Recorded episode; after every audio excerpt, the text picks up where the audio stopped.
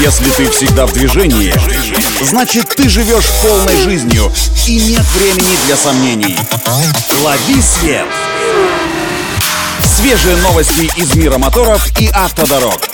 Программа «Автонавигатор». Только вперед!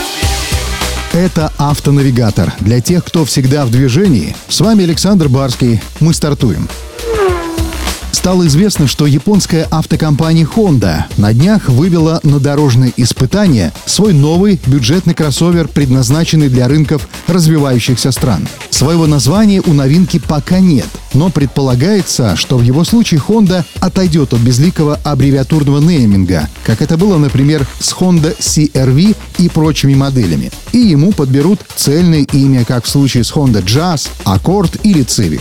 По предварительным данным, новый бюджетный кроссовер от Honda оснастят простым полуторалитровым атмосферным двигателем мощностью 121 лошадиная сила, работающим в паре с шестиступенчатой механикой или вариатором. Турбированная бензиновая и гибридная версии должны появиться несколько позже, а вот варианта с дизелем в планах у Honda нет.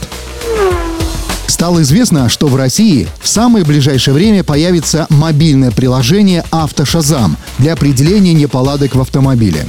Это новый бесплатный сервис будет работать на базе специально обученного алгоритма искусственного интеллекта, способного по звуку оценивать состояние двигателя автомобиля и определять не только факт, но и характер его неисправности. Его разрабатывает компания Symbol, и оно будет доступно для устройств, работающих на iOS и Android. Для пользования сервисом нужно будет лишь загрузить мобильное приложение «Автошазам» в свой смартфон, а также указать в нем пробег, возраст и ВИН-номер автомобиля.